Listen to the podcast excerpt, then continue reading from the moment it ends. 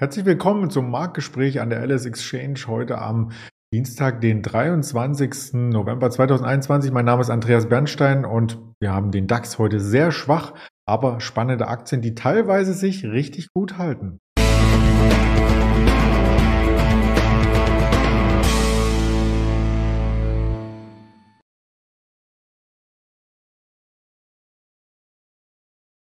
Da habe ich schon über die Themen vorab gesprochen, also den DAX. Wir schauen uns den MDAX an, den TechDAX und an Aktien haben wir eine Zoom, eine Lufthansa, eine Nvidia auch und eine äh, ThyssenKrupp. Das möchte ich gemeinsam mit dem Daniel Saurens besprechen, wie jeden Dienstag, den ich recht herzlich begrüße dazu. Hallo Daniel. Hallo. Ja, diesmal kommst du nicht mit neuen Rekorden um die Ecke, sondern eher mit einem Tag, der die Volatilität nach oben befördert. Das hat sich schon in der Vorbörse ange Leute, da waren wir schon bei der 16.000, ab da ging es rasant tiefer, wobei wir jetzt uns wieder stabilisieren. Was denn da los? Ja, genau. Just in dem Moment, als wir gerade begonnen haben, hat der DAX 100 Punkte vom Tief schon wieder geschafft. Und ähm, ja, es ist ein Markt, der jetzt äh, schwer zu greifen ist, will ich mal sagen. Ich habe heute Morgen auch äh, reingebissen, ähm, glücklicherweise ziemlich nah am äh, Tief auf der Long-Seite. Äh, ich hoffe, dass da gleich auch wieder ein Abholer-Trade dann entsteht. Ähm, warum mit, äh, aber mit, mit bisschen schlechtem Gefühl? Naja, weil die Amerikaner eben ja noch sehr nah am ihrem Rekordhoch äh, notieren. Man könnte fast sagen, sie notieren noch äh, auf diesem äh, Level. Und beim DAX reden wir ja auch jetzt über mal 300 Punkte Rückgang äh, vom Top. Also das ist im Grunde noch nichts. Und gleichzeitig haben wir das Corona-Thema wieder sehr groß und auch das Gefühl, viele Bücher bei den aktiven Fondsmanager sind zu. Und einen Aspekt gibt es aber, und du hast ihn schon angesprochen, das ist die Volatilität. Äh, die war auch mein Argument heute früh äh, zum Reinbeißen, so will ich mal sagen.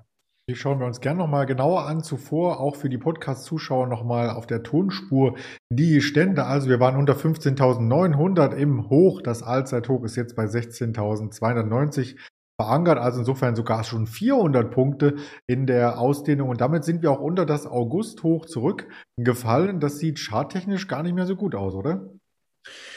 Ja, sieht technisch nicht mehr so gut aus, aber man muss vor allen Dingen sagen, mit Blick auf die äh, Volatilität, wir waren eben ziemlich überkauft ähm, oberhalb der 16.000er Marke und das hat sich so ausgefadet bei 16.2, 16.3 knapp äh, und in den USA war ja die Dynamik jetzt zumindest im S&P 500 auch nicht mehr äh, weltbewegend, so will ich mal äh, sagen.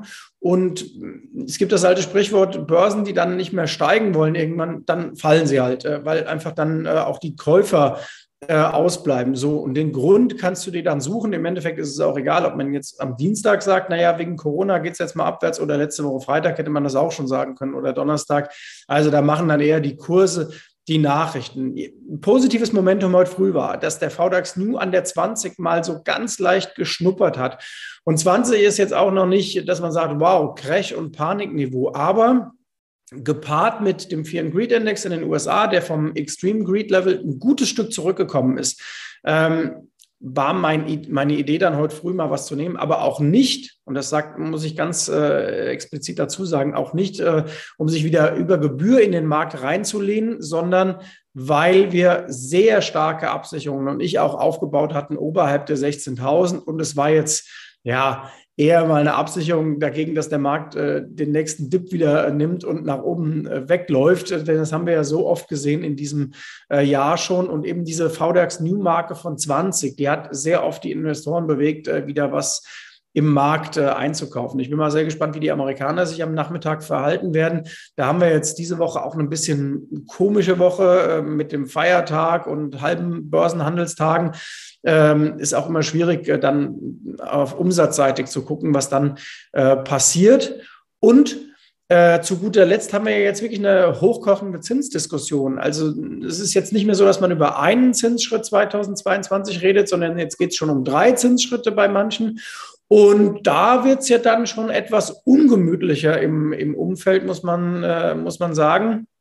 Äh, da weise ich aber darauf hin, äh, wirklich Inflationsdaten bitte vergleichen, eher mit dem Jahr 2019, Basiseffekte berücksichtigen, ehe man da äh, rausschwadroniert, dass die Inflation eskalieren wird und so weiter. 2020 zu 2021 ist nicht das perfekte Vergleichsjahr, wenn es um Inflationsdaten geht. Nehmt lieber das Jahr vorher und dann wirklich auch überlegen, was ist der persönliche Erwartungshorizont in Sachen Energiepreise, die sind der wesentliche Treiber. Und dann gucken wir mal, ob da wirklich drei Zinserhöhungen 2022 kommen. Ich mache da noch mal ein fettes Fragezeichen dran.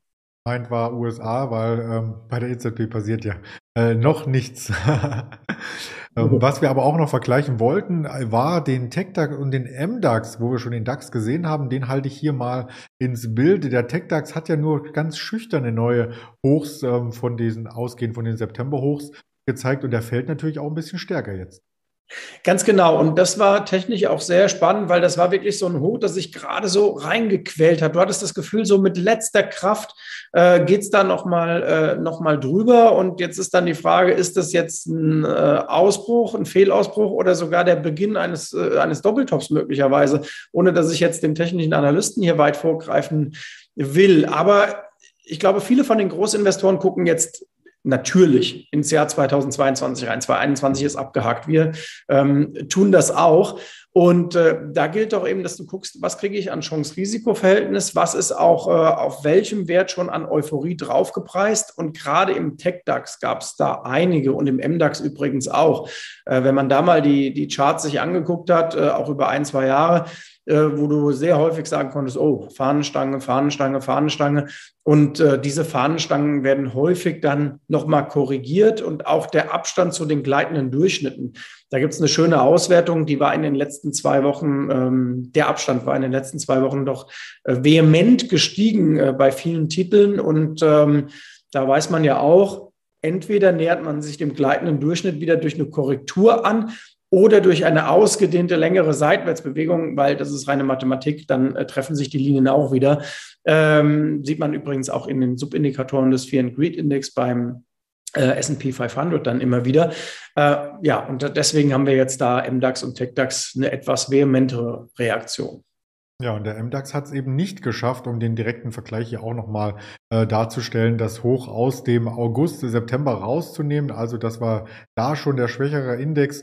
Das wollte ich noch einmal nachtragen und du hattest ähm, den VDAX schon erwähnt, den äh, Sentiment Index aus den USA auch. Lass uns doch auf einzelne Aktien zu sprechen kommen, zum Beispiel Nvidia, die hatte ich gestern gesehen mit einem neuen Allzeithoch, was aber intraday komplett sich umgedreht hat in eine rote Tageskerze. Genau, und das ist dann irgendwann auch typisch, weil Nvidia ist ein klassischer äh, Titel, der in der Fahnenstange drin ist. Da muss man sich gar nicht mal die zwei Jahrescharts angucken, sondern einfach mal schauen, was ist denn in den letzten äh, drei Monaten da passiert.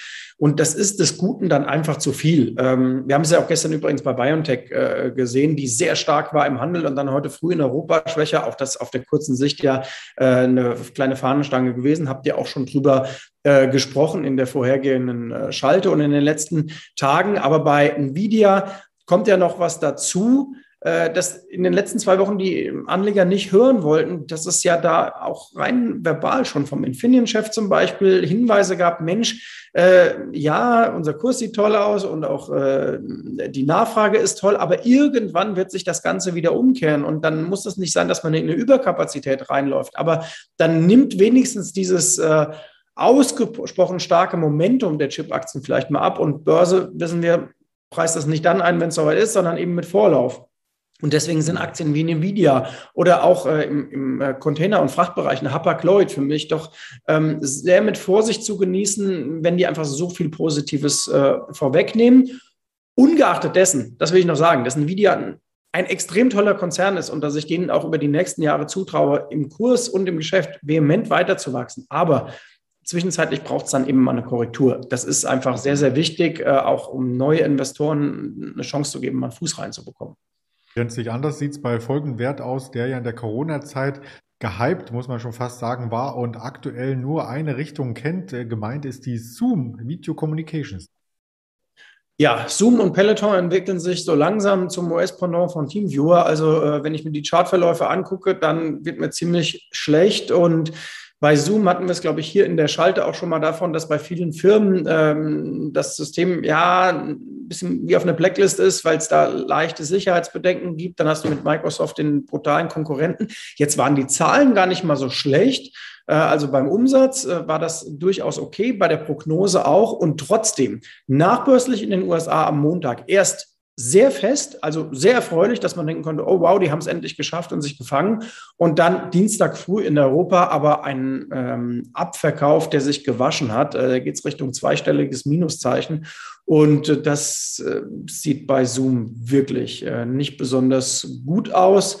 Und ähm, das da sieht man auch in den USA, dass unter der Nasdaq-Oberfläche teilweise viel mehr Korrektur und, und deutliche Korrekturen sind als beim Gesamtindex, weil wir wissen das ja aufgrund der Gewichtung der großen ähm, Aktien, Fangaktien plus äh, ein, zwei andere noch, äh, verzerrt das alles ein wenig. Also die Marktbreite und äh, diejenigen, die den Index vom Gewicht her oben halten, das muss man immer etwas trennen.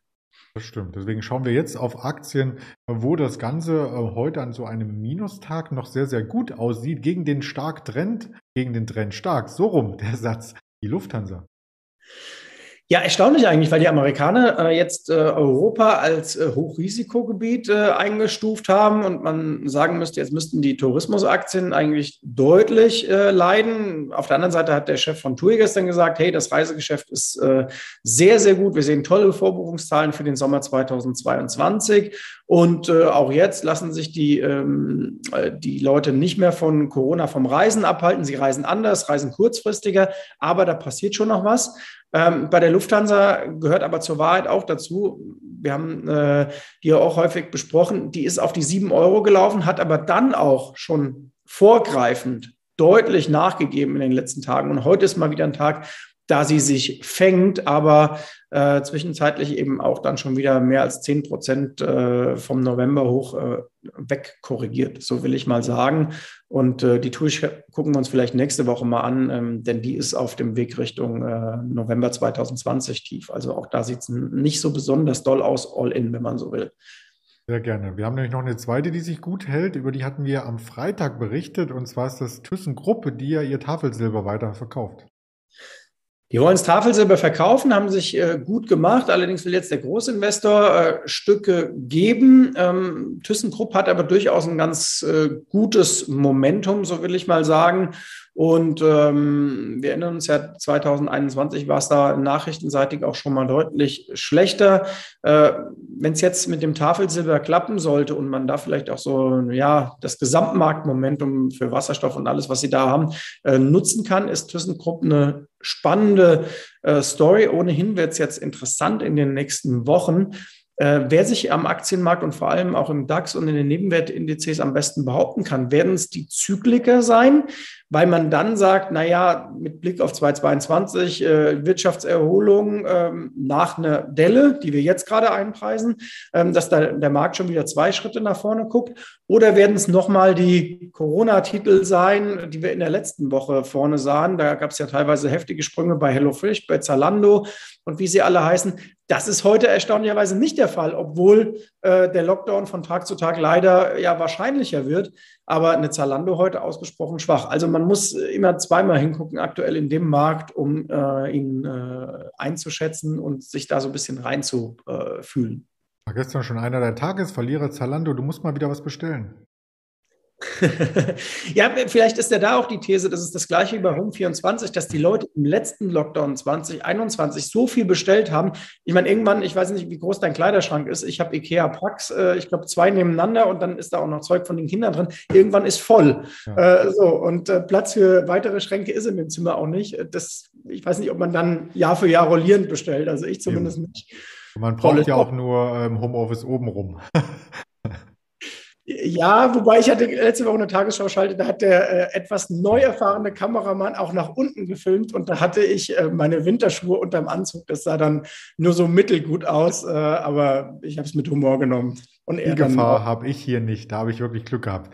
Ja, wir schauen auch nochmal auf die Termine, ob wir da Glück haben mit mehr Volatilität. Ich muss sagen, nein. Wir haben nämlich heute nur noch den Market PMI für die USA und eine Rede von Joe Biden. Aber am Mittwoch werden dann ganz viele Daten veröffentlicht, äh, weil auch, du sagtest es schon, durch den ähm, Thanksgiving Day hier einige Sachen vorgezogen werden. Also schon am Mittwoch die Erstanträge auf Arbeitslosenunterstützung. Morgen wird es da spannend und spannend bleibt es auf den Kanälen der Alice Exchange auf YouTube, Twitter, Instagram, Facebook als Hörvariante bei dieser Spotify, Apple Podcast und ähm, ja, Amazon Music hatte ich fast vergessen. Insofern sind wir hier mit der Mittagsschalte durch. Ich habe mich wieder gefreut über die vielen Infos. Bedanke mich auch im Namen der Zuschauer. Bis bald, Daniel Saurens.